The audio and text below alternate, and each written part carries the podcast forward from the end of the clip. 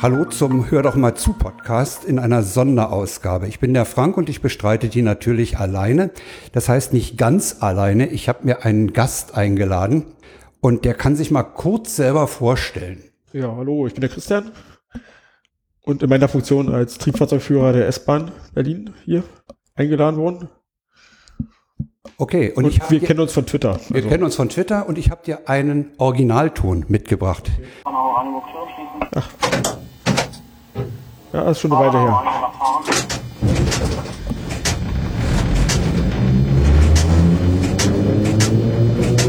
Okay, also die Fahrzeuge bin ich nicht mehr gefahren, aber die Aufsicht, Ab, Aufsichtsabfertigung kenne ich natürlich noch. Das ist der gute alte Stadtbahner, ne? Das klingt nach irgendwas Altbau, ja. Okay, damit haben wir uns so ein bisschen schon mal in Stimmung gebracht. Ich ziehe mal den Originalton weg. Ja, ich habe mich, hab dich eingeladen, weil wir uns äh, lange auf Twitter kennen. Du hast mal deinen Namen gewechselt auf Twitter. Das hat dazu geführt, dass ich dich irgendwann dann später wiedergefunden habe. Ja, ich war habe. eine ganze Weile auch weg. Also ich habe und, und der Account, den ich jetzt nutze, den hatte ich auch damals schon. Also ja, ich wollte eigentlich ganz weg, aber so ganz hat es dann nicht geklappt. Die Neugier okay. war stärker. Die Frage ist ja jetzt, für, die sich mir stellt, wie bist denn du in den Führerstand gekommen? Kannst du da mal so ein bisschen über deinen beruflichen Werdegang was erzählen? Ja, ich habe ganz klassisch bei der Bahn Elektroniker gelernt, also in der Lehre, dreieinhalb Jahre in der Hauptwerkstatt Schöneweide. Also Kommunikationselektroniker war der genaue, war die genaue Berufsbezeichnung. Und dann, dann habe ich nach der Ausbildung war ich noch nicht 21, das ist Bedingung für Lokführer. Dann habe ich erstmal Zivildienst gemacht, war auch anderthalb Jahre dann noch im Fahrkartenverkauf bei der S-Bahn.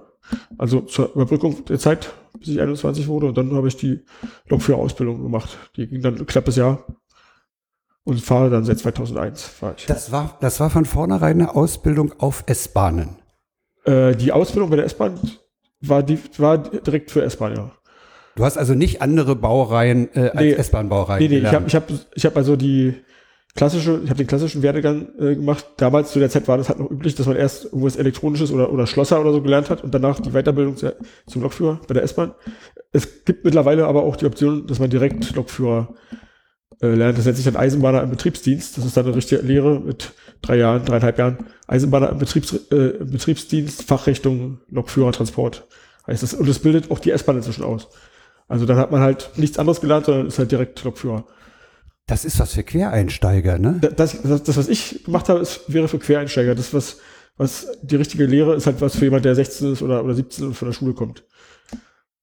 Also Quereinsteiger werden auch immer gesucht bei der S-Bahn. Also im Prinzip kann man beides machen. Wenn man, wenn man den richtigen Ausbildungsberuf macht, dann hat man halt auch mehr Einblicke gehabt in die, in andere Bereiche bei der Bahn. Also dann fährt man auch mal eine 101 oder sowas. Oder eine 100, ich glaube 147 oder sowas haben sie momentan. Oder 100, ja, ich glaube sowas wird auch mitgemacht während der Ausbildung dann. Großer Teil der Ausbildung ist Streckenkunde. Nee, das kommt hinterher. Das kommt hinterher, wenn du fertig bist, ja. Dann erst auf die Strecke. Ja, genau. Also Strecken, Streckenkenntnis fahren, das ist wie gesagt, hinterher obligatorisch. Dann macht man ja während der Ausbildung zwar auch schon, wenn man immer dieselben Strecken fährt oder vielleicht auch nicht. Ja, aber das, das kommt da hinterher alles. Wenn während der Ausbildung gefahren wird, äh, ist das dann im normalen Betrieb eingeschoben? Ja, das ist im normalen Betrieb. Das heißt, man fährt mit einem, mit einem regulären, regulären Zug genau. im Fahrgastverkehr mal eingeschoben. Genau. Und du sagtest Streckenkunde nach der Ausbildung, wenn du dann fertig bist? Wenn man dann fertig ist, genau. Und welche Strecken des Berliner Liniennetzes, das werden wir ja noch, das verlinke ich ja noch, kannst du fahren? Ja, ich habe überall Streckenkenntnis. Also ich kann das alles, ganze Netz. Ja. Das war mir immer wichtig. Also also es gibt auch, also ich habe auch, ich habe auch die drei Baureihen, die bisher die wir bisher hatten. Jetzt inzwischen haben wir ja vier, aber und wahrscheinlich wird deswegen auch meine Streckenkenntnis nach Spindlers Feld irgendwann verfallen, aber, aber den Rest des Netzes habe ich halt, weil ich auch die drei Baureihen dann noch habe. Wie war denn das die erste Alleinfahrt mit Fahrgästen? Kannst du dich daran ich noch erinnern? Ich kann mich definitiv daran erinnern, ja. Ich hatte die erste eine S5, ja, das war sehr aufreibend, auf jeden Fall. Aber gut. Es ist wahrscheinlich, also es ist auch bei jeder neuen Baureihe wieder so gewesen, dass die erste Fahrt halt schon was Besonderes war. Was aufregend ist, aber ist aber auch lange her. Also die letzte, die letzte Baureihenausbildung habe ich 2003 gemacht, der 480. Und seitdem hatte ich eigentlich keine Premierenfahrt mehr. Bleiben wir doch da mal kurz bei den Baureihen. Du sagtest, jetzt sind es vier. Die neueste ist der 484, 483, genau. 484. Hattest du auf Twitter dich mal über die Optik negativ geäußert? Ich, bestimmt, du, bestimmt. Du, du findest sie nicht schön. Nee, absolut nicht. Hast du, hast du eine Lieblingsbaureihe? Bei, bei uns im Netz ja auf jeden Fall die, der 480. Das finde ich sehr interessant. Der Toaster. Ja. Das ist einfach, das ist einfach das beste Fahrzeug. Also zur, zur neuen Baureihe kann ich nicht viel sagen, aber die anderen dreien, unter den anderen dreien ist das auf jeden Fall der beste. Der ist einfach zu einer Zeit entstanden, wo, wo es weniger um, um Geld ging oder weniger um die Kosten ging, als um, um praktikables Fahrzeug. Und das merkt man heute noch. Also. Das äußert sich ja auch darin, dass es äh, die kleinste Einheit, die fahrbar ist, ein Viertelzug ist. Ne? Das okay, hatte das die BVG damals gemacht, weil ja. sie dachten, äh, sie brauchen äh, nicht so viel Kapazität. Und äh, da hatten sie gedacht, für die Strecken, die sie befahren, das war ja dann noch vor, vor der Einheit, als die BVG die, den Westteil der S-Bahn übernahm, da reichten die ja auch. Ja gut, ich, hab, ich glaube, selbst da sind sie aber immerhin immer mit, mit Halbzügen gefahren, also glaube ich zumindest. Aber wir sind ja auch in neuere Zeiten mit Viertelzügen gefahren, bei mir draußen Malsdorf, Strausberg Nord. Gab es eine Zeit, wo wir dann abends immer mit Viertelzügen gefahren sind. Da gab es auch, ich glaube, S46 hatten wir auch sowas mal nach Königs Wusterhausen abends. Oder S86 bin ich auch mal gefahren mit dem Viertelzug. Die gibt's nicht mehr. Nee, nee, es war nur so, so, so eine Bauphase. Nordbahnhof äh, Birkenwerder über den Außenring. War auch Viertelzug. Wird halt, wird nicht mehr gerne gemacht, weil, weil das Risiko, damit liegen zu bleiben, ja schon, schon etwas erhöht ist, wenn man alles, wenn man jedes Bauteil nur einmal hat, also jede Baugruppe. Ansonsten ist es ein sehr zuverlässiges Fahrzeug. Also die neueste Baureihe hast du noch nicht im Repertoire. Nee. Sag mal, wie ist denn das? So ein Dienstplan, den kriegst du und dann hast du irgendwo einen Startbahnhof am Morgen, am Dienstbeginn. Ja, wie also, läuft da so ein, so, ein, so ein, Berufstag ab? Also erstmal, wir, wir haben Meldestellen, verschiedene verteilt im Netz und, und man ist zugehörig zu einer. In meinem Fall ist es Ostkreuz. Und die meisten Dienste fangen dann halt in Ostkreuz an und enden auch in Ostkreuz. Es gibt auch immer mal Abweichungen, also ich kann auch mal nach Gesundbrunnen oder nach, nach Südkreuz geschickt werden. Aber hauptsächlich halt Ostkreuz. Das sind so die Stellen, wo Personalwechsel auch stattfindet. Ja, genau. genau. Also da, wo auch Räume vorhanden sind, also Meldestellen. Und wo dann halt meistens abgelöst wird, ja. Also, was ich, wenn man zum Beispiel Ring fährt, auf dem Ring wird, wird meistens der Treptower Park abgelöst. Da fährt man dann halt von Ostkreuz die eine Station als Gastfahrt zum Ablösen. Aber es kann doch auch vorkommen, dass du früh morgens den irgendwo aus einer Kehranlage holen musst. Das kommt häufig vor. Also ich persönlich mache so gut wie keine Frühdienste, aber, aber ich stelle die Züge halt abends weg. Das kommt häufig vor, ja. Und dann, ja gut, dann hast du auch das Problem, dass du aus der Kehranlage dann erstmal über die Holzplanken zum Bahnhof laufen musst und dann ist Ja, Dienstende. Holzplanken gibt es heutzutage nicht mehr, aber ja, das gehört alles dazu, klar. Also meistens, oder nicht meistens, aber oft setzt man auch im Werk aus, also in meinem Fall halt Friedrichsfelde oder halt in einigen Kernlagen. Also günstigerweise zum Beispiel in Malsdorf, da ich ja wohne. Kommt zwar eher selten vor, aber ja, kann aber auch einem in Lichterfelde Süd passieren oder in Lichtenrade, wo man dann halt eine relativ weite Heimreise hat. Ja, da, ja, genau. Wenn du, wenn du irgendwo aussetzt, äh, dann musst du auch noch, äh, wenn das spät abends ist, musst du ja dann noch nach Hause kommen. Ja, ne? das, also das Aussetzen ist meistens dann zwischen 22, 23 Uhr, da komme ich immer noch nach Hause. Und man, also der Dienst wird dann auch noch bezahlt bis zurück zur Meldestelle. Also wenn ich jetzt beispielsweise in Lichterfelde Süd aussetze, würde ich noch bis Viertelstraße bezahlt bekommen dann. Also die Gastfahrt. Ja, und nach Hause komme ich eigentlich immer. Also das, klar, es gibt auch Dienste, wo man sehr spät Feierabend hat. Aber ich, dadurch, dass ich direkt in Malz auf am Bahnhof wohne und so, ich brauche keine BVG, ich kann mit der letzten S-Bahn rausfahren, das klappt eigentlich immer. Du sagtest, du, du hast Streckenkenntnis für das, für das gesamte S-Bahn-Netz. Ja. Hast du eine Lieblingsstrecke? Ja, ich, also meistens die, die man nicht so oft fährt, das, das variiert auch immer im Laufe der Zeit, aber ich fahre zum Beispiel die Nord-Süd-Strecken am liebsten. Also die, die Tunnelstrecken, die, die fahre ich halt le leider relativ selten. Hier S25 fahre ich gerne, S2 auch. Aber S1 freue ich mich auch drüber, wenn ich meinen habe. Zurzeit fahre ich, wie gesagt, relativ wenig, weil meistens, weil ich halt meistens in Ostkreuz anfange. Heißt das dann Stadtbahn? Oder heißt das Stadtbahn Ring? Ring. Stadtbahn und Ring halt, ja. Der Ring ist ja kein richtiger Ring betrieblich, ne? Die gehen ja in Gesundbrunnen gelegentlich mal raus. Na, Gesundbrunnen nicht, aber die, ja gut, aber also. Also ich habe schon welche erlebt, die dann Gesundbrunnen rausgingen in diese üppige Kehranlage, die da Richtung Bornholme. Ja, das, das passiert äh, gegen Mittag. Also der Fünf-Minuten-Takt wird immer, ich weiß gar nicht, welche Uhrzeit. Mittlerweile ist die Pause auch nicht mehr ganz so lang, aber so zwei Stunden oder so, vielleicht wird der Fünf-Minuten-Takt unterbrochen vormittags bis, bis halt zum Spät, fünf Minuten Takt wieder im Berufsverkehr. Und dann gehen die Züge raus, ja. Und, und abends halt auch, wenn der fünf Minuten Takt endet. Das, ist, das wurde immer weiter ausgedehnt. Also der Verkehr mittlerweile, ich glaube, um 22 Uhr oder so endet der erst. Und dann geht jeder zweite Zug dann halt irgendwo raus, ja. Also Gesundpur weiß ich nicht, aber, aber Bundesplatz gehen welche raus. Die neue Abstellanlage Tempelhof, äh, Tempel, also in Südkreuz welche raus. Andere Richtung sicherlich auch aus, aus Ich habe auch, wenn ich äh, die Stadtautobahn lang fahre, auch schon einiges gesehen in, in zwischen äh, Messe und Westkreuz. Da wird auch, glaube ich, am Westend. Wochenende, äh, Ja. West, Westend, Ja, Westend da, wird, auch. da wird am Wochenende, glaube ich, eine ganze Menge abgestellt. Ja, am Wochenende werden da, glaube ich, die 485er abgestellt von der S46er. Und dafür nimmt man halt dann, also abgestellte Ringzüge am Wochenende und fährt, am, fährt auf der Linie dann mit 480 und 481. Also die, weil, weil man ja am Wochenende nicht im 5-Minuten-Takt fährt, sondern nur im 10-Minuten-Takt, hat man halt ein paar Züge übrig. Der 480er ist ja die typische Ringbaureihe. Ne? Der wird ja wohl nur noch auf dem Ring und auf den Zulaufstrecken noch eingesetzt, weil er die Tunnelzulassung verloren hat. Ja, hat er schon lange verloren. Aber also man versucht ja immer den Ring stabiler zu machen und das ist halt aufgefallen, dass der 480er halt stabiler ist auf dem Ring. Also erstens kann man schneller fahren damit und der ist einfach robuster. Also der im Prinzip könnte man ihn überall einsetzen, wenn man genug hätte, aber auf dem Ring ist er halt am, am, am notwendigsten, kann man mal so sagen. Der, früher ist er auf, auf der S8 gefahren, auf der 46.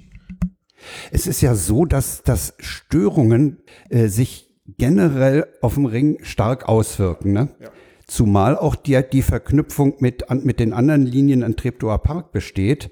Ja, das, also das größte Problem am Ring ist immer meistens während des 5-Minuten-Taktes da wieder Ruhe reinzubringen. Das schaffen sie so gut wie nie. Also wenn man, man kann davon ausgehen, wenn jetzt am Anfang des Berufsverkehrs Chaos ist, dann ist es auch noch zwei Stunden später oder drei Stunden später. Also wenn dann der 10-Minuten-Takt wieder ist, dann, dann kriegen sie es dann meistens auch sortiert. Also weil, weil ja auch die Lokführer dann durcheinander sind und so, ihre Dienstpläne und so weiter. Ja. Das führt jedes Mal, also unweigerlich zu Chaos, kann man eigentlich sagen. Die haben, haben auch noch kein Patentrezept gefunden, was man da am besten machen kann. Es gibt auch nicht viele Möglichkeiten auf dem Ring, mal irgendwie was zu überholen oder so, weil es einfach zu wenig Weichenverbindungen gibt. Es gibt zu wenig Ja, Weichenverbindungen. Ja, definitiv. Dann hatte man, wollte man mal eine Zeit lang die stark verspäteten Züge durchfallen lassen, ein paar Stationen. Hat es aber den Fahrgästen so, so ungünstig verkauft, dass es gleich wieder zurückgenommen werden musste. Also in den Medien wurde das verkündet. Ja, ja, ja, das kann ich mich auch ja, erinnern. ja, ist ja das war nicht sehr klug, also was da gemacht wurde. Ich meine, bei anderen S-Bahnen ist das gang und gäbe, dass, dass, dass dann halt über die Fernbahngleise gefahren wird oder so und bei Halte ausgelassen werden. Das können wir nun nicht machen. Aber Halte auslassen würde bei uns auch gehen. Aber gut. Keine Ahnung, ob das die Lösung gewesen wäre, kann ich jetzt nicht direkt sagen. Also auf dem Ring ist oft so, dass dann, wenn da eine Lücke vor einem ist, 10 Minuten, 15 Minuten lang ist nichts gefahren, dann ist man, dann ist der eigene Zug so voll, dass man gar nicht mehr wegkommt. Also gerade auf dem Nordring, Wedding und so, da, da staut sich dann zwangsläufig hinter einem und, und die Lücke vor einem wird immer größer. Was heißt nicht wegkommt? Hast du so, so langen Fahr Fahrgastwechsel oder Ja, ja, einfach klar, weil, weil die Züge so voll sind dann, weil man ja auch nur mit, mit sechs Wagen immer fährt auf dem Ring. Und wie gesagt, der 5-Minuten-Takt, der, der angedacht ist, der ist auch notwendig. Also wenn einer ausfällt vor einem oder man schon so viel Verspätung hat, dass dann 10 Minuten, 15 Minuten Lücke sind zum Berufsverkehr, dann ist es, dann ist es echt schwierig. Also da sind die Züge voll bis unter das Dach. Klar, man kommt irgendwann weg, natürlich. Die Fahrgäste wissen auch, wenn, wenn, wenn, wenn, sie die Türen nicht, nicht frei machen, dann, dann geht's gar nicht mehr voran. Oft steht der nächste Zug schon dahinter. Manche wissen es auch, manche warten halt. Ja. Äh, es ist schwierig. Also wie gesagt, die Fahrgäste, es ist da kein Vorwurf zu machen. Es ist einfach, vielleicht hätte man von vornherein mit Vollzügen fahren müssen. Weiß nicht, warum man das, warum man das nie gemacht hat. Die Bahnsteiglängen reich- reichen ja dafür aus. reichen, Die reichen. reichen generell im Netz aus, ne? Nee, äh, hier auf der S25 nicht. Ach, hier nicht. Ja, das, äh, hier sagtest du, das äh, ist eine gute Ja, Gelegenheit gerade zu sagen, wir sitzen ja, ja. im, im Aufenthalt im Pausenraum oder wie immer das heißt, hier am S-Bahnhof Tegel. Vorhin fuhr auch schon einer vorbei, Genau. hat ein bisschen Also der Bahnsteig ist zum. Beispiel nur für sechs Wagen ausgelegt. Die anderen Bahnsteige bis hierher, also Eichborn-Damm, Karl-Bönnhofer, sie, sie sind theoretisch mal für acht Wagen gewesen, hat man aber auch abgesperrt, also für sechs Wagen nur. Und wie gesagt, dieser Bahnsteig hier, der, der, der, der passt generell nur für, für sechs Wagen. Und dann weiter Richtung Henningsdorf, da sind die Bahnsteige, also außer Henningsdorf selber, sind die Bahnsteige dann lang genug für acht Wagen. Mein nächstes Stichwort ist Fahren und Bremsen. Und zwar deswegen, weil ich die Gelegenheit mal hatte, auf dem Prüfgleis in Schöneweide ein 480er mal beim Tag der offenen Tür zu fahren. Das Losfahren ist ja nicht schlimm, aber das Na, Bremsen. beim 480er ist aber auch das Bremsen eigentlich kein Problem. Ja, wenn man weiß, wo man ansetzen Ja. muss, um an dem, an dem Tritt, äh, durch den man wieder rauskommt, äh, dann zu halten. gnadenlos zu weit. Echt, ja, mit 18, na gut, also klar, das ist, das, gehört, das ist halt, das, das ist halt die, die Hauptsache bei dem Job, also das Bremsen, klar. Das Fahren geht mehr oder weniger von alleine. Ist aber so bei der Eisenbahn. Zumal unsere Bahnsteige ja meistens nicht viel länger sind als der Zug selber. Eben. Aber das hat man halt raus, wenn man, irgendwann hat man es raus. Hat man, hat man da für jeden Bahnhof so eine Stelle, wo man weiß, man, man fängt an zu bremsen? Also nur, an, also ich persönlich nur an den Strecken, wo man wirklich schnell, also wo man 100 fährt. Also wo, wo, wo wirklich der Bremspunkt teilweise schon, schon, schon sein muss, bevor ich den Bahnsteig sehe. Aber sonst eigentlich nicht. Also, nö, kann ich nicht so sagen. Das heißt, du rauscht mit voller Geschwindigkeit rein Ja. und während du am Also- Bahnsteig langfährst. Äh, meist, also wie gesagt, bis, bis auf die Strecken, wo man 100 km/h fährt, würde ich sagen, sieht man bei den langsameren Strecken immer rechtzeitig die Bahnsteig, dass man weiß, wann man jetzt anfangen soll. Es sei denn, es ist extrem neblig oder irgend sowas. Aber da muss man sich halt an die Kilometerzeichen orientieren. Ich, ich habe den Fahrplan ja im Führerstand, also angezeigt auf dem, also es, wir haben elektronischen Buchfahrplan und da sehe ich dann halt auch die Kilometersteine, ich sehe, also Zeichen, ich sehe, wo der nächste Bahnsteig kommt. Das hat man halt, wie gesagt, manchmal ist die Sicht halt nicht besonders gut. Ja, aber ansonsten, man hat ja Streckenkenntnis, man ist die Strecken oft gefahren. Hier, hier zum Beispiel auf der S25 äh, ist natürlich dadurch, dass die Bahnsteige kürzer sind, muss man sich schon ein bisschen umstellen. Also, weiß ich, wenn man sonst immer am Bahnsteig anfangen eine, eine gewisse Geschwindigkeit drauf hat, dann sollte, dann sollte die hier auf der S25 ein bisschen niedriger sein, weil der Bahnsteig kürzer ist. Aber gut, das hat man irgendwann auch drin. Besonders äh, punktuell halten musst du ja bei den Bahnhöfen, wo Zugabfährte ja abfertigt, ne? wo du den Spiegel treffen musst. Den Spiegel, ja. ja. Da steht, also der sollte the theoretisch schon an der richtigen Haltetafel stehen, also wo man, was heißt sollte, der steht dann schon richtig. Das ist richtig. Also als, als es bei uns losging mit den Spiegeln, haben wir, glaube ich, auch zum ersten Mal gemerkt, wie schwierig es sein muss, U-Bahn zu fahren, weil die U-Bahn ja ständig an den Spiegel anhalten muss. Also es macht schon was aus. Also sonst hatte man ja ein bisschen Meter. Ist, ja, hast du ein bisschen Toleranz, ne? So, Sonst, aber bei Spiegel muss man schon genau anhalten, ja. Sonst, das stimmt schon. Das war ein bisschen eine, eine gewisse Umgewöhnung. Aber wir haben jetzt nicht so viele Bahnsteige mit Spiegel. Und, und manchmal hat man halt auch nicht die richtige Zuglänge dafür. S1 im Norden ist ein schönes Beispiel, oder S2, wenn, wenn man Lichterade, Buch oder, oder, oder Frohnau Wannsee hat, dann hat man ja nur sechs Wagen und dann sind die, die Spiegel stehen oft da acht Wagen. Da habe ich ja auch nichts davon. Da ist dann auch wieder egal, aber es ist auch, man hat sich dran gewöhnt, also. Also die letzte, die letzte Aufsicht, also der, der letzte Bahnsteig, wo man noch per Aufsicht abgefertigt wurde, Schönhauser Allee, ist jetzt seit ein paar Wochen auch nicht mehr. Also damit absolut, seitdem fahren wir im kompletten Netz halt eine Selbsteinfertigung. Und da- das hat man sich halt auch dran gewöhnt. Also dann muss man halt jeweils an den Bahnsteig richtig anhalten. Das auch so, dass, dass der Bildschirm auch angeht. Also wenn wir über, über ach ja. Fertigungsmonitor, da gibt's auch so manche Bahnsteige, die empfangsmäßig so ein bisschen schwierig sind. Da muss man was ich, einen gewissen Punkt treffen, damit auch der Bildschirm angeht. Und Das also- heißt, die haben, die haben draußen am Bahnsteig Kameras und das Kamerabild wird dir auf den im Führerstand auf den Monitor gegeben. Korrekt. Die, die die Idee, also das System stammt von der S-Bahn Hamburg, aber die S-Bahn Hamburg hat das mit äh, per Infrarot. Das hatten wir auch mal getestet, aber inzwischen, also unser System ist, ist, ist über WLAN. Also da werden vier, mittlerweile sogar Schönhauser Allee, sechs äh, Kamerabilder gleichzeitig übertragen und über WLAN. Also das, darunter leidet die Qualität auch so ein bisschen, aber für unsere Zwecke reicht es halt aus. Man muss dazu sagen, Schönhauser Allee ist ein arg gebogener Bahnsteig. Der ist sehr gebogen, ja, da hat man, also da hat man wirklich äh, sechs Bilder mittlerweile. Also wenn man einen Vollzug, wenn man mit Vollzug da, dort fahren würde, was man ja nicht macht im, im Regelbetrieb, dann bräuchte man auch alle sechs Bilder. So braucht man halt vier Bilder Minimum. Ja, weil der Bahnsteig ist sehr gebogen. Vielleicht sollten wir an der Stelle nochmal für die Nicht-Berliner äh, Zuhörer sagen, die kleinste Einheit, die fahren kann, ist ein Halbzug bestehend aus vier Wagen. Genau. Oder halt der Viertelzug 480. 480 können auch zwei fahren Genau. und der Vollzug sind acht Wagen. genau. Also der Vollzug ist eigentlich die Standardlänge von S-Bahn, die auch in anderen Netzen gefahren wird, also in Deutschland. Andere Netze können aber auch Langzüge fahren, das können wir nicht, weil unsere Bahnsteige dafür nicht ausgelegt sind. Langzüge wären bei uns zwölf Wagen. Also Hamburg, München, Stuttgart und so, die können alle mit zwölf Wagen fahren. Ja. Ja. Berlin ist sowieso was Berlin ist was Besonderes. besonders, genau. Alleine die Versorgungsspannung ist eine andere. Ja, 800 Volt. Ich denke 750. Na, die Nennspannungen sind 800 Volt. 800, okay. Weißt du, wie viel Ampere so ein Zug dann zieht? Reichlich. Kann ich jetzt nicht, nicht genau Also sagen, ich- aber es sind dreistellige Bereiche. Also, Also ich habe meine irgendwo mal, ich habe äh, lange noch, äh, bevor ich äh, dich ansprach, äh, recherchiert. Ich meine mal 400 Ampere pro gewesen. zu Viertelzug, haben. ja, das kann durchaus sein, ja. Es kommt aber auch auf die Strecken an. Also es gibt Strecken mit schwacherer, schwächerer Versorgung. Ja, dieses Beispiel hier ist 25. Also zwischen Schönholz und, und Tegel ist die Versorgung nicht so besonders. Aber da regelt der 481 das äh, automatisch. Also der regelt runter, also der, der beschleunigt das. Der nimmt dann nicht so viel. Der nimmt dann nicht so viel, beschleunigt halt nicht so stark. Kann man hier eigentlich, also ich persönlich, ich merke es auch als Fahrgast, dass ich auf den Stückchen hier, wenn er, wenn die Züge, die fahren hier gleichzeitig los, wenn der Richtung Eichborn-Damm fährt, beschleunigt er langsamer als der Richtung Tegel, äh, Richtung Henningsdorf. Da ist dann wieder volle, mit voller Spannung, also mit voller Stromstärke zu fahren. Ja. Der 480er, der regelt das nicht automatisch. Da müsste man, wenn man auf so Strecken fährt, wo das beachtet werden muss, das, das manuell regeln. Also, also schlicht nicht so schnell losfahren. Nee, die runterregeln. Also man kann ja im Zug selber, also im Führerstand das auch nochmal runterregeln, die, die, also die Strombegrenzung. Netzstrombegrenzung. Ah, ja. Also wenn man zum Beispiel im 480 Vollzug über den Außenring fahren würde, müsste man auf dem Außenring runterregeln. Also hier oben über Blankenburg, Schönfließ die Ecke. Also da ist, da ist die Spannung sehr schwach. Auch im 481er Vollzug hat er Probleme, aber der 480er, der zieht noch mal ein bisschen mehr. Ist da ein Ausbau geplant? Ich kann es dir nicht sagen, ich weiß es nicht. Das ist schon, seit ich fahre, ist das da so schwach. Das ist noch auf Altbauzüge wohl ausgelegt. Also auf 475 oder sowas, sagt man zumindest.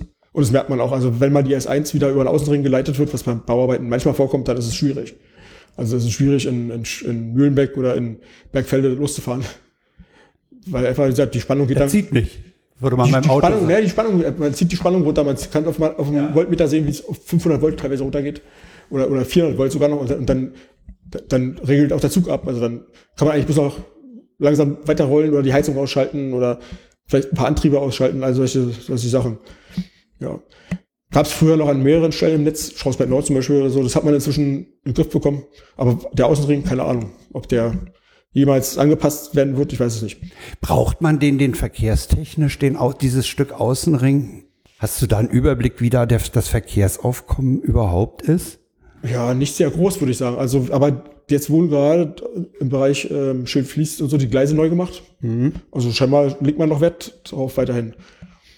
Also man hat ja auch, äh, man hat ja abends da, dort zum Beispiel auch nur einen Stundentakt auf dem Außenring, was, ja, was wir sonst im Netz ja nicht haben. Gut, andere S-Bahn haben auch Stundentakt, aber da ist es halt, da, damit hat man sicherlich auch keine neuen Fahrgäste gewonnen, also mit dem Stundentakt. Also hier Mühlenbeck mit Hüle, da ist schon, das ist schon, tagsüber ist da einiges los, da ist irgendwie so ein Berufsförderungswerk oder irgendwas, dann, gibt es da auch ein Freibad und so, da ist schon ein bisschen was los, aber abends ist da halt nicht viel. Ja. Schön fließt sowieso nicht, ich glaube, Schön fließt hat die wenigsten Fahrgäste überhaupt. Aber schön fließt war während der Bauarbeiten jetzt sogar mal Endpunkt. End, Endpunkt, ja. Genau, da war nicht viel los. Zumal auch die Ersatzbusse nicht bis zum Bahnhof fahren, sondern die, die Fahrgäste sollten schon in, in Mühlenbeck umsteigen in den Bus. Weil der Bahnhof halt mitten auf dem Feld abgelegen vom, vom, vom eigentlichen Dorfkern ist. Ja, da ist halt nicht viel los. Wie ist denn das bei Pendelverkehr, wenn du sozusagen auf dem falschen Gleis fährst? Auf dem, auf dem, das ist eine sogenannte Sperrfahrt, ne? Ja, das sind jetzt äh, verschiedene Sachen, die du da jetzt angesprochen hast. Also das betrieblich gibt es die Sperrfahrten, es gibt den reinen Pendelbetrieb, so wie es auch bei der S-Bahn immer schon gemacht wurde, was heutzutage kaum noch vorkommt, weil man dazu Aus, äh, Aufsichten braucht. Also die Aufsichten müssen, müssten dafür Weichen verschließen und so weiter und Befehle ausführen. Und da wir keine Aufsicht mehr haben, wird so gut wie gar nicht mehr gependelt.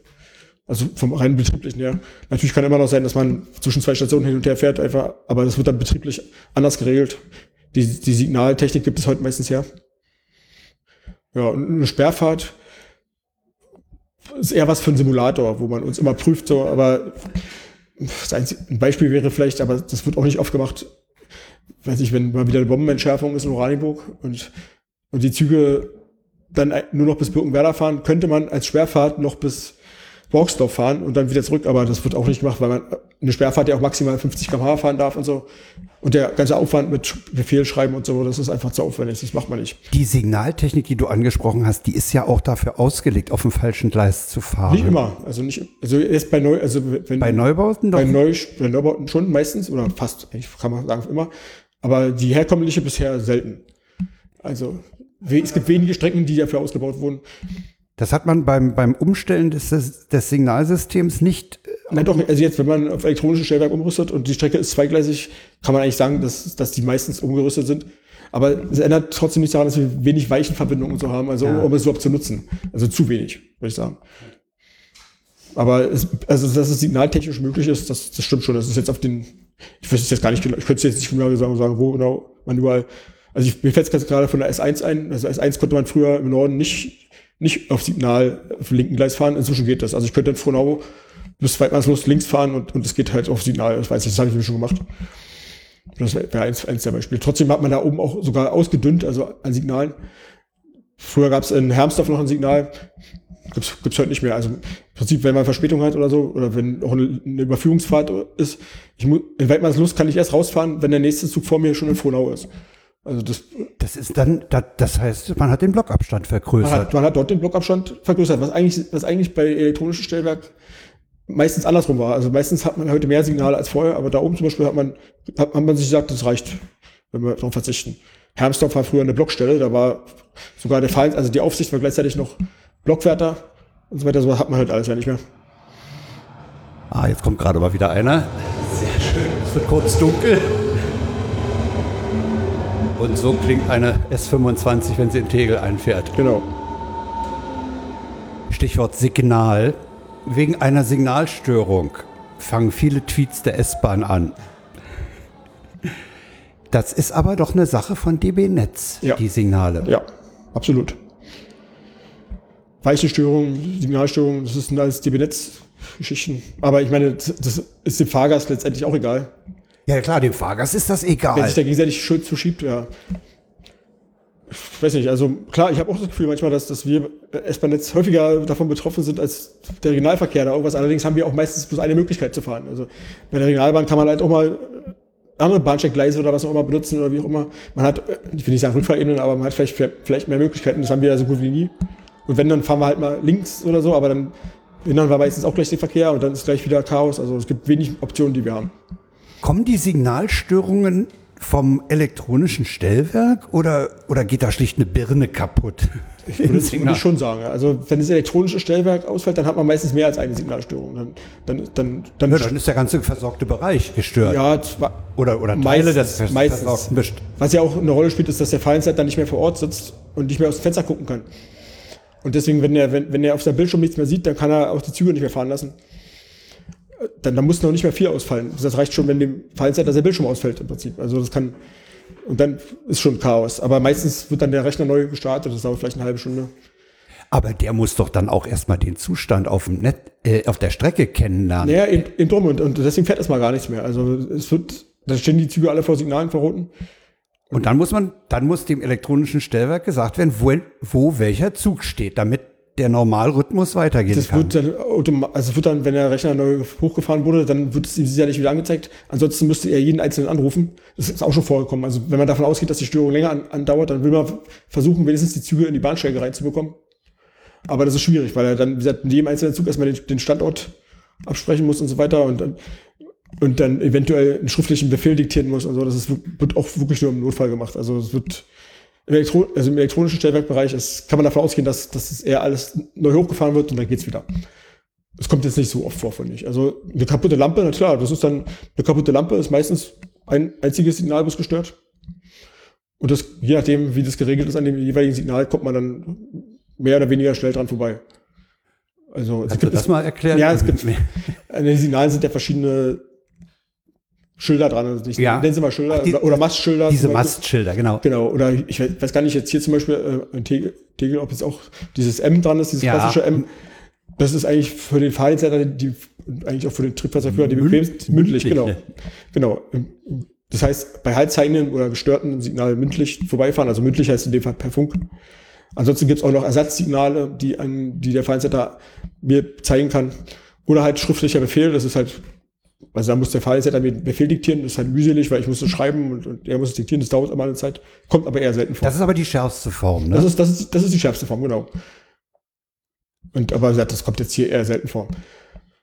Ich kann mich auch nicht erinnern, dass hier mal ein Signal gestört, gestört gewesen wäre auf der Strecke hier, zumal es ja auch nicht viele gibt. Also wenn ich hier in Tegel rausfahre, dann ist das nächste Signal, was dann kommt, ist erst das Einfahrsignal von, von Schönholz. Das ist dann schon wieder elektronisches, elektronisches Stellwerk. Und in die andere Richtung ist es halt, Heiligensee ist nochmal ein Bahnhof, da sind Signale. Also es sind, auf diesen, gerade auf den eingleisigen Strecken oder so, da ist das so gut wie gar keine. Also zwischen den Bahnhöfen, ja. Henningsdorf oder da habe ich auch noch nie eine Signalstörung gehabt. Es gibt halt Signale, die, die, die dafür bekannt sind und andere Strecken, die sind relativ unauffällig. Aber hier gibt's auch noch kein elektronisches Stellwerk. Also hier sitzt der Fallsetter noch vor Ort, der sitzt da hinten. So, neben der Autobahn kann man sagen. Also man, das Das heißt, er guckt äh, in beide Richtungen sozusagen. der Fallsetter kann hier auf jeden Fall noch, noch auf die Strecke gucken, ja. Das spielt ja schon eine Rolle. meine, Es gab ja hier auch von, von, vor ein paar Jahren mal diesen Unfall. Stimmt, ja, bei, bei Ausfahrt, ne, da, da ist der auf diese, äh, Da, an, an der Stelle, wo es eingleisig wird, wo, wo noch so ein, so ein Abzweig existiert, mit, Genau. mit, da ist aber noch eine, eine, eine Sperrweiche, ne? da ist, also ich weiß, ich weiß jetzt gar nicht mehr genau, wie das war, aber ich glaube, der Zug ist entgleist an der Weiche da, die, also, Auf dem Abzweig. ja genau, das Abzweig, ich weiß gar nicht, ob, ob das die, ob das der Abzweig auf die Tegel, Friedrichsfelder In- Industriebahn Ich meine ja. Ich glaube auch. Und da war die Weiche noch drin und diese Weiche hat man auch als sogenannte Flankenfut, Flankenschutz, genau, um, um sozusagen die Züge, die, die, die von vorne kommen, zu schützen vor den vor ver- versehentlich losfahrenden Zügen hier auf, also auf der Strecke. Also das nennt man Flankenschutz. Dass der Zug halt gewollt entgleist sozusagen in, in die Richtung und nicht den, den entgegenkommenden Zug vielleicht gefährdet. Ja, die hatte sich, ich weiß gar nicht, wie das war, hat sie sich gedreht unter den Zug, ich weiß nicht mehr, was das war. Aber das war, jeden Fall war Ja, unterm Zug gedreht ist das so ziemlich der Standardfall. unter dem ne? Zug gedreht ist bei uns eigentlich der Standardfall für Entgleisungen. Ja, das ist immer mal wieder vorkommen. Und immer, kann man sagen, in diesem, bei diesem älteren Signalsystem, wie es hier auch noch ist. Also im elektronischen Stellwerk durfte das nicht mehr passieren und, und ist es auch nicht, soweit ich weiß. Also der Unfall letztes Jahr in Lichtenberg mit der Gleisung, da ist zwar schon elektronisches Stellwerk, aber das soll wohl nichts, ich habe keine offizielle, äh, keine offizielle Statement dazu gehört, woran es jetzt gelegen hat, aber das lag nicht, nicht an der Technik. Also lag wohl eher an die Weiche oder irgend sowas. Ansonsten, wie gesagt, hier bei diesen, bei diesen alten Stellwerken, die noch vor Ort gestellt werden, da kann sowas halt schon mal passieren. Ja. Hatten Das ist, ist das, das ist dann menschliches das ist ein Versagen. menschliches Versagen, definitiv, ja. Also wir hatten das in Strausberg ist es mal passiert, in Hoppegarten, dann hier, ich weiß gar nicht, wo, wo wir es noch hatten. Aber es war eigentlich immer Weiche unter Zug gedreht. Das sieht man oft auch schon an den Bildern. Ja, ja, der steht schief. Ja, ja. Die erste Wagen oder die zweite Wagen ist vielleicht noch Gleis und dann, und dann genau, Jo. passiert. Ein anderer Punkt, der bei den S-Bahn-Tweets auftaucht, sind polizeiliche Maßnahmen. Ja, das hat man häufig, ja. Gibt Zeiten, da ist es, Was habe ich darunter zu verstehen? Personen im Gleis? ja, das definitiv auch, ja. Was hat man, oder Das ist auch relativ häufig, habe ich den Das Eindruck. ist, das ist, ist auch häufig richtig. Also das kommt auch immer so ein bisschen auf die Jahreszeit, äh, keine Ahnung, auf die auf gewisse Phasen an. Also, dass ich zwischen Weihnachten und Neujahr, und Neujahr zum Beispiel wirst du sowas kaum haben. Aber im Sommer eher. Im Sommer, im Sommer hat man aber auch wieder viel, also gerade bei so einem Wetter jetzt hier ähm, Notarzteinsatz im Zug. Also Leute, die kollabieren oder so wegen den fehlenden Klimaanlagen. Das hat man, ich habe es jetzt noch nicht so oft häufig gelesen, aber ich kann mir vorstellen, dass es das auch wieder gerade gibt. Ja, Polizeieinsätze können alles sein. Das sind oft auch Vorfälle im Zug. Oder was ich meine, manchmal ist es, ist es ein, der Kon- hier die Fahrkartenkontrolleure, die Probleme mit irgendeinem haben Und dann die Polizei der nicht holen. aussteigen will und so. Ach ja, ja sowas, ja. Ja, und, und sonst natürlich auch ähm, Pe- Personen im Gleis. Also manchmal reicht es ja schon, wenn einer irgendwie den kürzesten Weg nimmt über die Gleise und so und, und ich sagen, ein sehr pflichtbewusster Triebfahrzeugführer ruft das Ding gleich an und meldet es. Ich persönlich sag mir mal, Erwachsene sind für sich selber verantwortlich. Natürlich bei Kindern das ist was anderes. Wenn man Kinder am Gleis sieht, dann muss da definitiv was unternehmen. Gleise sind keine Spielplätze. Absolut nicht. Aber trotzdem, also bei Kindern, wie gesagt, da ist es, da muss man auf jeden Fall was unternehmen. Es kommt auch, gerade jetzt, klar, Corona, so viele waren nicht in der Schule. Das war auch wieder häufiger. Es gibt doch Stellen, die einfach dazu einladen, zum Beispiel. Also was ich hier, fällt mir ein, Bornholmer Straße Richtung Pankow oder sowas. Das ist so eine Strecke, wo sie halt auch gut rankommen, ja. Ansonsten so weiter, ein bisschen weiter raus aus den Dörfern oder so, ist es ja ganz normal, dass man über die Gleise läuft, weil es der kürzeste Weg ist. Man muss es nur nicht unbedingt vielleicht für den Augen des, des Zuges, also des Lokführers machen oder so, der dann vielleicht genötigt sein könnte, an, anzurufen. Ja, ich würde sagen generell nicht. Ja, generell natürlich nicht. Schon allein der Stromschiene wegen. Genau, die, ja, genau. Die, die Also- Stromschiene, die ist zwar oben abgedeckt, weil Ja, ja in Berlin von unten bestrichen wird. Genau. Die hat oben eine Plastikabdeckung, das war früher Holz. Und ja, und heute ist es Plastik. Ja. Heute ist es eine Plastikabdeckung, aber trotzdem, äh, Strom macht klein, schwarz und runzlig. Und Gleichstrom ist äh, nicht zu unterschätzen. Definitiv, ja. Also muss man nicht haben, glaube ich, dass man da ankommt. Also die Gefahr ist halt nicht so hoch, dadurch, dass es halt von unten bestrichen ist. Ich denke mir mal so bei der U-Bahn, die im Kleinprofilnetz war, die haben sie von oben bestrichen. Das würde ich persönlich sehr, sehr grenzwertig finden, weil ich ja auch mal aus dem Zug aussteigen muss auf der freien Strecke. Und dann, und dann stehe ich ja schon fast auf der Stromschiene. Also das finde ich ziemlich grenzwertig. Der U-Bahn-Fahrer, der beim Ja, Kleinprofil. vielleicht darf er gar nicht aussteigen, ich weiß es nicht. Also, das weiß ich auch nicht. also wir müssen schon ab und zu mal, es gibt, weiß ich, Bahnübergangsstörungen oder irgend sowas, da muss man schon mal runtersteigen. Das, deswegen bin ich nicht traurig, dass unsere Stromschiene von oben bestrichen ist. S-Bahn Hamburg zum Beispiel hat sie seitlich bestrichen, ist auch nicht das ist ganz, eine ganz komische Konstruktion, finde ich. Na, es ist eine etwas einfachere als bei uns, weil so, so muss der Strom immer nicht so, nicht so, nicht so aufwendig konstruiert werden. Unser kann sowohl ja von unten, also streicht von unten oder seitlich Brückenleitschienen. Also deswegen braucht er zwei Gelenke und so. Wie gesagt, die Hamburger S-Bahn, die hat, hat einfachere Konstruktion. Der muss halt nur seitlich bestrichen werden. Genau. Also es gibt diese Brückenleitschienen bei uns, die den ja. immer an den Zug drücken. Also wenn die Brücken halt ältere, älterer Bauart sind. Genau. Wird vielleicht irgendwann mal wegfallen, aber noch ist es nicht so. Zum, zum Signalsystem. Diese mechanischen Versperren. Ja. Die verschwinden im, im Laufe der nächsten Zeit, ne? Die sind, also wenn die Strecke noch nicht so wie hier mit, mit elektronischem Stellwerk ausgerüstet ist und es dann wird, dann verschwinden sie während, also zeitgleich, andere Strecken sind schon auf elektronisches Stellwerk umgerüstet, die werden dann halt nachträglich noch mit, mit dem Zugsicherungssystem ausgerüstet, mit den neuen, ja. Man muss dazu sagen, eine mechanische Fahrsperre ist schlicht und ergreifend ein Anschlagswinkel am Gleis, der bei Fahrt frei zurückgeklappt ist genau. und bei Halt zeigendem Signal hoch, so hoch genau. steht, dass er beim vorbeifahrenden Fahrzeug einen Hebel am Stromabnehmer betätigt und nicht am Stromabnehmer, aber der Hebel am Fahrzeug. Ja, der ist in der Nähe vom Stromabnehmer angebracht und damit das Fahrzeug stromlos schaltet. Nicht stromlos, sondern also entweder die, die, ich dachte stromlos. Nee, die Hauptluftleitung entlüftet, also bei 485 so, so wie es auch bei jedem anderen äh, Zug wäre, also so, so wird das Zug halt, wie gesagt, auch wenn die Luftleitung reißt oder so, wegen wird er ja zwangsgebremst. Da kriegt er, und bei den moderneren Fahrzeugen ist es ein elektronisches, es ist eine elektronische Schleife, die halt unterbrochen wird. Und dann geht die Luft aus der Hauptluftleitung raus und die Bremse legt an. Genau. Ah ja. Ich dachte, der, da hängt dann, weil da, das Ding in der Nähe vom Stromabnehmer ist, dachte ich immer. Nee, nee, damit hat es nichts zu tun, aber, aber, aber natürlich hat das auch noch andere Auswirkungen im Zug. Also der Zug wird dann nicht mehr weiter beschleunigen und so weiter, das gehört auch noch dazu. Das ist aber, das sind alles Abläufe in den Zügen, die das. Also der 485 zum Beispiel, wenn, wenn er nicht mehr genug Luft in der Hauptluftleitung hat, hört er auf zu beschleunigen. Und, und die moderneren Fahrzeuge, die, die machen es dann halt auch. Also sobald diese Sicherheits, das nennt sich Sicherheitsbremsschleife oder Schnellbremsschleife, sagt man auch, wenn die unterbrochen ist, dann beschleunigen die Züge auch nicht weiter. Und, also man kommt auf jeden Fall zum Stehen. Aber halt auch erst an dem Signal. Also das, deswegen gab es ja auch Unfälle in den, jetzt zwar zum Glück lange nicht mehr, aber Auffahrunfälle gab es. Hackischer Markt? Hackischer Markt, schönes Beispiel, ja. Ja, da war der Durchrutschweg zu kurz. Ja, weil einfach dieses System mit der Fahrsperre ist halt, es kommt an seine Grenzen, wenn, wenn man mehr als ein Signal übersieht. Und, und gerade auf der Stadtbahn oder so, wo die Signale so in dichten Abstand sind, wird man vor dem halt zeigenden Signal meistens auch noch geschwindigkeitsmäßig runter signalisiert. Was ich, dann bekommt man an dem einen Signal eine 50, dann eine 30 und dann erst halt. Und wenn man zwei Signale davon übersieht, dann ist man schon zu schnell an dem.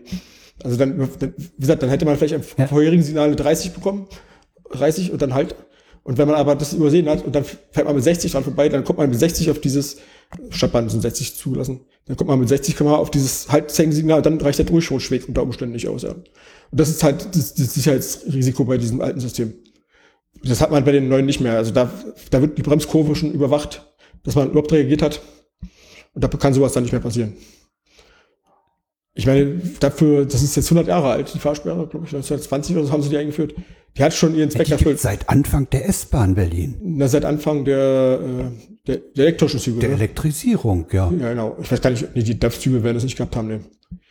Die Dampfzüge sind ja sicherlich auch immer zu zweit gefahren. Also die sind mit der mechanischen Fahrsperre zu den Olympischen Spielen 36 sind die 90 Sekunden Takt gefahren nach Olympiastadion. Die Strecke war auch zur Fußball-WM 2006 dafür ausgebaut von Biesdorfer Kreuz bis äh, Olympiastadion 90 Sekunden Takt zu fahren, aber das hat man nie gemacht. Also das, das 2006 da gab es ja auch noch 2006 gab es auch noch die Fahrsperre. Also das, das, würde heute aber auch mit dem heutigen System 90 Sekunden nicht, aber zwei Minuten geht auch mit dem heutigen System. Die S-Bahn München fährt auch mit LZB, fährt die mit zwei Minuten Takt, geht genauso. Die S-Bahn Berlin fährt nur mit SIFA, ne? Oder haben die auch mittlerweile LZB, Linienzugbeeinflussung? Ne, also LZB ist, ist ja auch schon veraltet im Prinzip. Der Nachfolger ist ETCS. Ja. ETCS Level 2 und, und europaweit. Genau, und, und, und wir haben als S-Bahn Berlin die, äh, für uns war, als es hieß, wir brauchen auch was, wir brauchen auch was zeitgemäßes, da war die PZB auch schon veraltet. Deswegen haben wir den punktförmige, punktförmige, genau, die PZB. Äh, und deswegen haben wir den Nachfolger bekommen gleich von vornherein, also was ist von vornherein, von vornherein, aber unsere Strecken werden mit ETCS Level 1 ausgerüstet. Das gibt es sonst in Deutschland nicht. Das ist halt der Nachfolger der PZB. Level 2 wäre, wie gesagt, der Nachfolger der LZB. Und die P aber die PZB oder beziehungsweise unser Level 1 ist auch schon eine, eine kontinuierliche Überwachung des Zuges. Aber nur die Datenübertragung findet jeweils an den Signalen immer statt. Also bei Liesen, die im Gleis liegen, kommt die Datenübertragung zum Zug. Ja, aber, aber im Prinzip ist das Sicherheitsniveau ähnlich wie bei der LZB. Dadurch.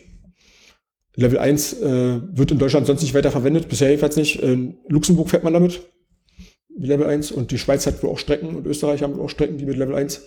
Der Unterschied zu Level 2 ist, dass man halt auf Signal fährt. Man muss das Signal weiterhin beachten und nicht die Führerraumanzeige. Bei Level 2 wäre sonst über die Führerraumanzeige, wie bei der LZB. Nee, das machen wir nicht. Da hat man gar keine Signale mehr an der Strecke, ne? Das ist dann bei Level 2 ab einer bestimmten, also wie äh, Schnellfahrstrecke, äh, Halle, Erfurt das ist so gemacht, da hat genau. man dann gar keine Signale mehr, hat also auch keine Rückfallebene. Da hatte man anfangs auch ganz schön Probleme mit, ja. Und, und kann, und der Nachteil ist auch, dass dort keine Züge fahren können, die halt nicht damit ausgerüstet sind. Auf LZB-Strecken, wo noch normale Signale stehen, können auch Züge ohne LZB fahren. Und das kann man halt ab dieser Strecke nicht. Ja, das ist, das ist aber wahrscheinlich die Zukunft, ja. So ein Signal, was nicht da ist, kann auch nicht gestört sein. Da, auf diesen Strecken. Ja, man ist aber, man ist aber auf andere Elektronik angewiesen. Ja, das ne? wird über, genau, über GSMR, also über den Funk der Bahn wird es übertragen. Hat man als ausreichend sicher und zuverlässig erachtet. Mir sind jetzt auch nicht mehr, auch nicht mehr viele Störungen äh, bekannt aus in letzter Zeit. Ja, wie gesagt, das wird die Zukunft sein. Ob, ob nur auf allen Strecken oder nicht, weiß ich nicht. Also wahrscheinlich erstmal nur auf den Schnellfahrstrecken und vor allem auf Neubauten.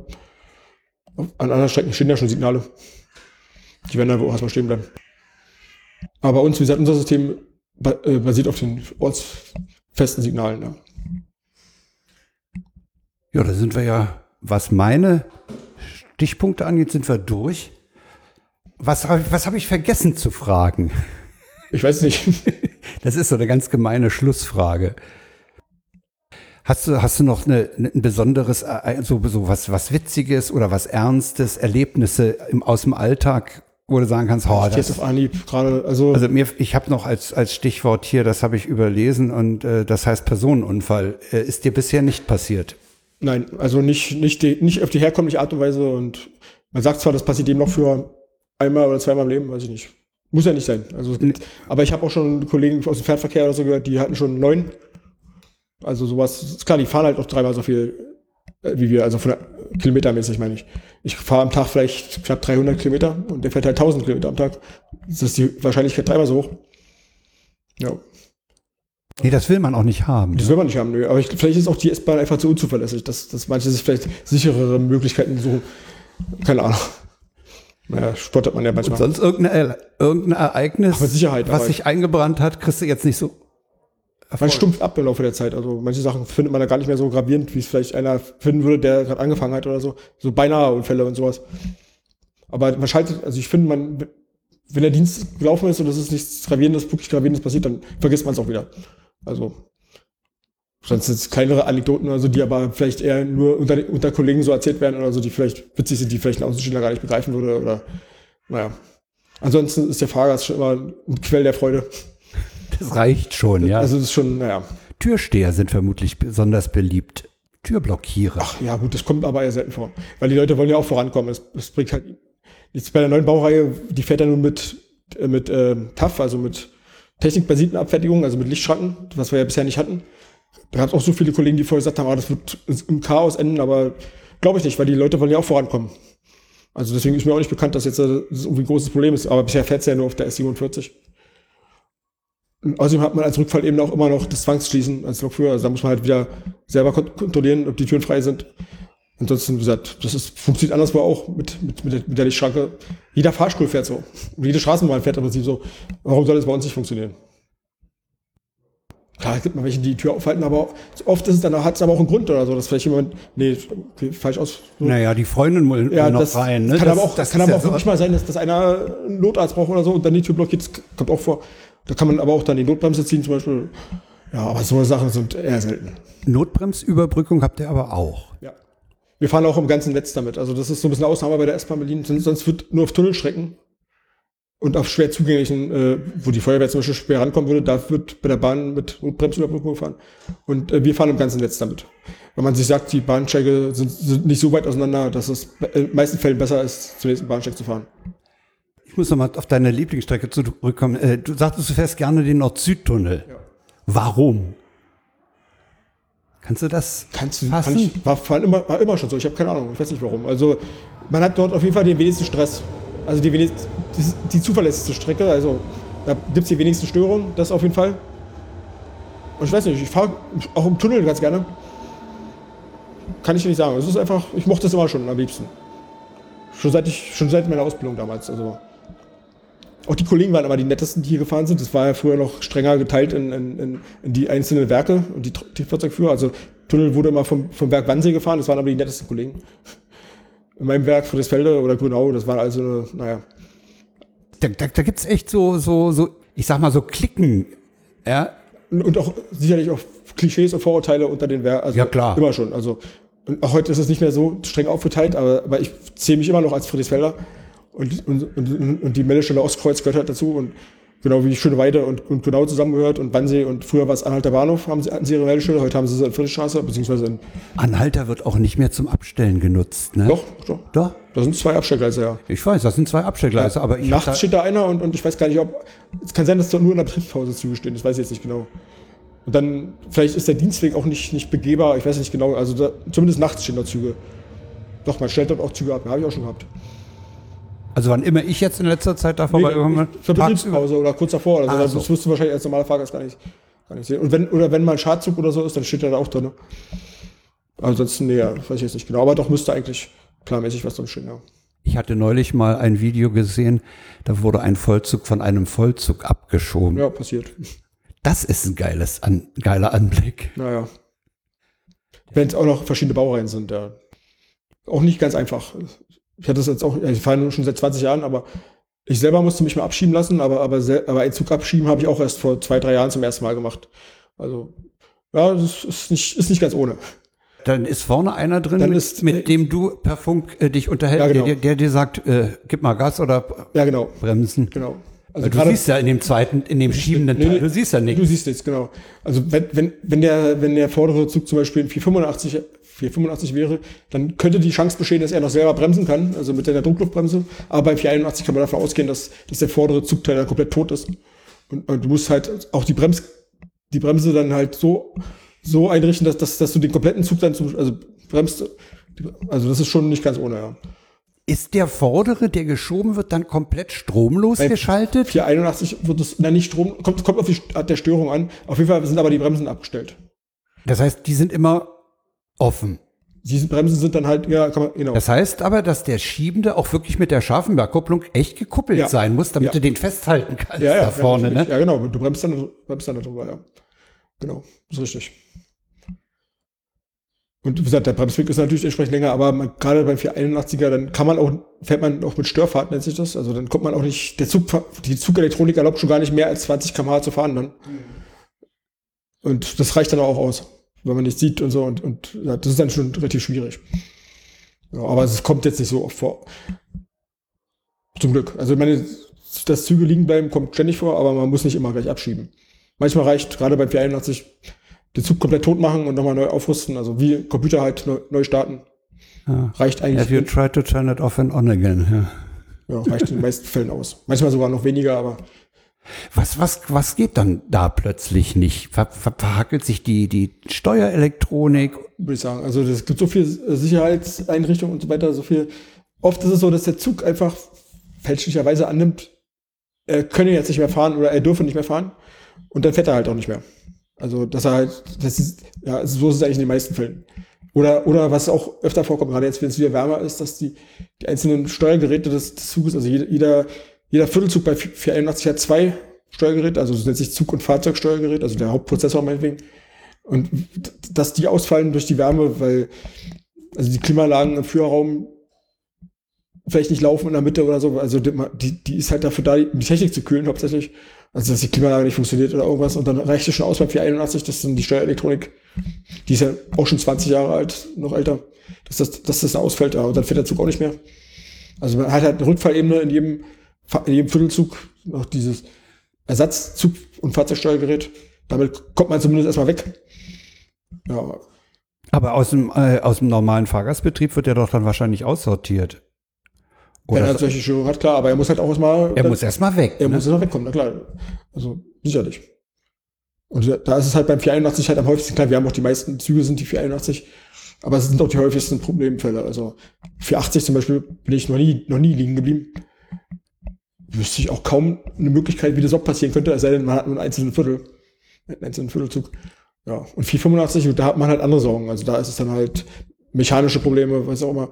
Also da, der hat noch nicht so viel Steuerelektronik, eigentlich hat er gar keine, so gesehen, also keine, die, die mich am Fahren hindern würde. Aber auch mit 485 bin ich zwar auch schon liegen geblieben, aber auch das kommt eher selten vor. Sind, und die neue Baureihe, keine Ahnung. Wenn ich das so richtig mitbekommen habe, wenn da irgendwelche Probleme waren, hat man halt ein Sof- Software-Update gemacht und dann war es behoben oder auch nicht. Wie man es halt heute halt so macht. Ja, auch bei Autos würde man es auch so machen. Naja.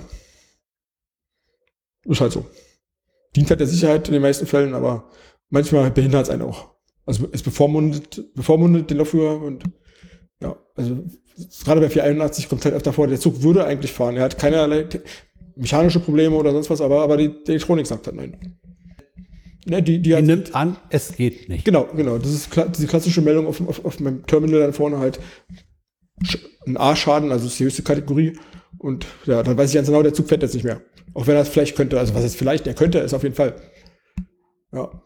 Und da, da ist man wohl inzwischen wieder ein bisschen von weg. Also es gibt wohl, ich kann es nicht genau sagen, ob das bei der neuen Baureihe auch so ist, aber ich glaube wohl, dass es, dass es dort einen Modus gibt, wo man die Steuerelektronik, also dass man die überbrückt sozusagen, also dass man so eine Art Notfahrt hat, ohne die ganze Elektronik, kann ich mir zwar schwer vorstellen, soll es aber inzwischen wieder geben, dass man wesentlich die Strecke räumen kann. Natürlich darf man so in solchen Fällen dann auch nicht mehr mit Fahrgästen fahren. Nee, das ist klar. Das Ja, genau. Aber du kannst halt immerhin noch auf die Strecke räumen, genau, die die Strecke Abstellgleis. auf, aufs Abstellgleis fahren oder so. Eben rum, ja, das ist ja dann die Hauptsache.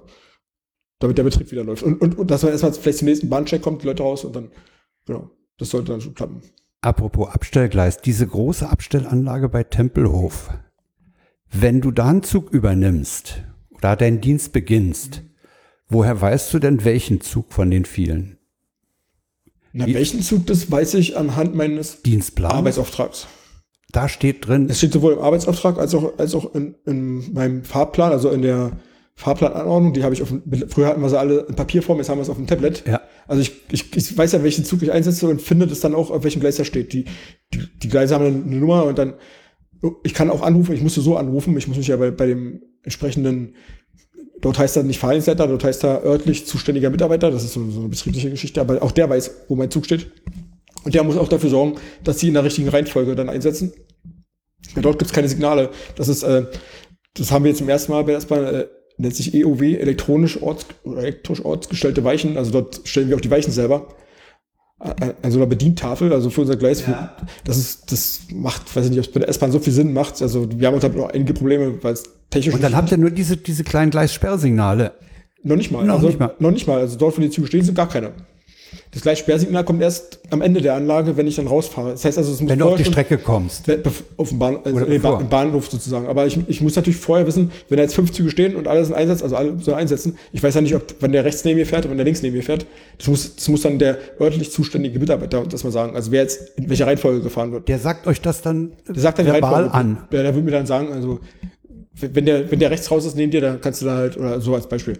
Herrlich. Da, damit wir uns da nicht gegenseitig im Weg stehen. Ja, und, und, und, und beim Rausfahren ist es noch relativ einfach, weil da muss ich nur ein paar Kontakte überfahren, damit die Weichen sich für mich drehen, also für mich drehen, dass ich da rausfahren kann. Beim Reinfahren muss ich aber vorher schon wissen, welches Gleis ich will. Und dann muss ich so eine Tafel äh, erstmal aktivieren und dann muss ich da einstellen, welche Gleis ich möchte. Wenn du den abstellst, ist die Tafel dann am Bahnsteig irgendwo? Nee, die, die ist, ähm, die ist schon dort in der Abstellanlage, aber am, die ist am letzten Sperrsignal. Also am letzten. Achso, du hast die Strecke schon freigeräumt, Ich bin schon runter von der Strecke. bist, genau. bist auf dem Zulauf in, Genau. die, in die Abstellanlage. Genau, genau. Ah ja. Da sind also gerade im, im Tempelhof, da hast du, wenn du aus Südkreuz kommst, hast du drei Gleise. Also drei, die noch vom Fahrdienstleiter oder vom Weichenwärter in dem Fall noch, noch eingesehen werden können. Und da hast du dann halt auch die Tafeln jeweils. Ah ja. Und da, endet, da ist dann auch das Schild äh, EOW, also da, das ist dann dort der Elektro, also dort der Bereich anfängt. Wo ich dann für, dafür verantwortlich bin halt, aber ich muss trotzdem, ich, ich muss, der Zug vor mir muss schon, muss schon am End, also an seinem Halteplatz angekommen sein, dass ich die Weichen überhaupt drehen kann und so, das ist schon alles. Ja, sonst werden wir den Fall unter, unterm Zug stellen. Ja, das geht doch nicht. Das, das wird doch nicht passieren, weil, wie gesagt, das, da, da ist es wieder eher andersrum, dass, dass, dass, die, dass die Weichen sagen oder die Technik sagt, ich darf die Weiche jetzt nicht drehen, weil da noch ein Zug ist, dabei ist da gar keiner mehr. Das kommt eher häufiger vor. Also, dass, dass ich, dass die Anlage sich weigert, dann muss ich dann halt zu jeder Weiche extra fahren und sie selber umstellen. Also, das gibt's auch alles schon vorkommen. Das ist, naja, keine, also ich weiß nicht, ob, was man damit jetzt bezweckt hat, ob man jetzt so viel Geld gespart hat dafür, dass der Fallsetter dort die Weichen nicht drehen muss, ich weiß es nicht. Ich glaube eher nicht. Sowas macht vielleicht Sinn auf einem großen Rangierbahnhof, aber bei uns, ich weiß nicht. Bin ich nicht so Fan von, mir meine Weichen selber zu drehen. Wenn ich das hätte gewollt, wäre ich zur Straßenbahn gegangen. Herrlich. Aber du bist bei der S-Bahn Berlin GmbH gelandet und ich entnehme deinen Schilderungen, du machst den Job gern. Ja, definitiv der ist nicht monoton. Absolut nicht. Weil du, weil du auch andere Strecken jeweils befährst. Du hast unterschiedliche es, Wetterlagen auch. Das ist definitiv. Also das, jede Fahrt ist anders. Die Frage gibt es relativ häufig, ob es nicht langweilig ist. Nee, ist es nicht. Also ich glaube, jeder andere Job ist, ist langweiliger. Also wo man jeden Tag selber macht. Also bei mir ist es, wie gesagt, jede Zugfahrt anders. Aber ich persönlich, ich mag auch nicht jeden Tag dasselbe fahren. Also es gibt Kollegen, die würden, die fahren jeden Tag Ringen oder so, da würde ich, da würde ich, also das, nee, das wäre nicht meins. Also diese Abwechslung. Die Abwechslung, ich brauche schon jeden Tag, genau. Dadurch, dass ich im ganzen Netz Streckenkenntnisse habe, will ich aber auch im ganzen Netz fahren. Und es klappt eigentlich auch ziemlich gut. Das Netz, das Netz ist groß genug für, für tägliche Ab Abwechslung. Also damit kann man einen ganzen Monat verbringen, wenn man jeden Tag eine andere Zuggruppe fährt oder so, da, dass sich da nichts wiederholt muss man halt manchmal ein bisschen dafür sorgen, dass man halt seinen Diensteinteller mal darauf hinweist oder irgendwas. Aber es klappt schon ganz gut. Also ich muss meistens nicht darauf hinweisen. Da gibt's auch noch Bereitschaftsdienste, wo du halt nicht vorher nicht weißt, ob du und was du fährst und so. Dann, da kommt man dann öfter mal auf Strecken, die man sonst eher selten fährt. Ich momentan halt mal einen Tunnel oder so. Also ich hatte letztens irgendwo eine Bereitschaft, da habe ich dann eine, S, eine S2 bekommen, war super. Komme ich, S2 komme ich momentan ganz selten. Da sind ja auch jedes Mal andere Bauzustände. Da muss ich mich auch immer erstmal wieder zurechtfinden, gerade im Süden dort, weil die Dresdner Bahn ja gerade ausgebaut wird. Das ist auch jedes Mal wieder für mich eine Überraschung, wie es da jetzt aussieht. Oder was da jetzt wieder anders ist. Ja. Manchmal erkennt man erkennt die Strecke gar nicht wieder. Also wenn man vielleicht ein halbes Jahr oder so da nicht gefahren ist, dann man erkennt ja gar nichts mehr. Die Stadt verändert sich. Ja. Und dort gerade. Das kannst du, kannst du wahrscheinlich von den Strecken aus gerade besonders gut sehen. Definitiv, aber gerade dort, weil halt so die Strecke halt gerade gebaut wird, also dann auch die Verschwenkungen, da ist es, ich vergleiche das dort immer mit einer Autobahnbaustelle. Mal links, rechts, links, ja. rechts, das ist schon, schon beeindruckend, ja. Da wird ja die Fährmann gerade ausgebaut. Ich weiß gar nicht, wie lange es dauern soll, auch ein paar Jahre. Lichtenrade bekommt einen neuen, Bahn, einen neuen Bahnsteig irgendwie. Alles ist freigeräumt, also man kann viel weiter gucken als früher, man, man kann es kaum wiedererkennen, also, ja. Okay, sind wir durch, würde ich sagen.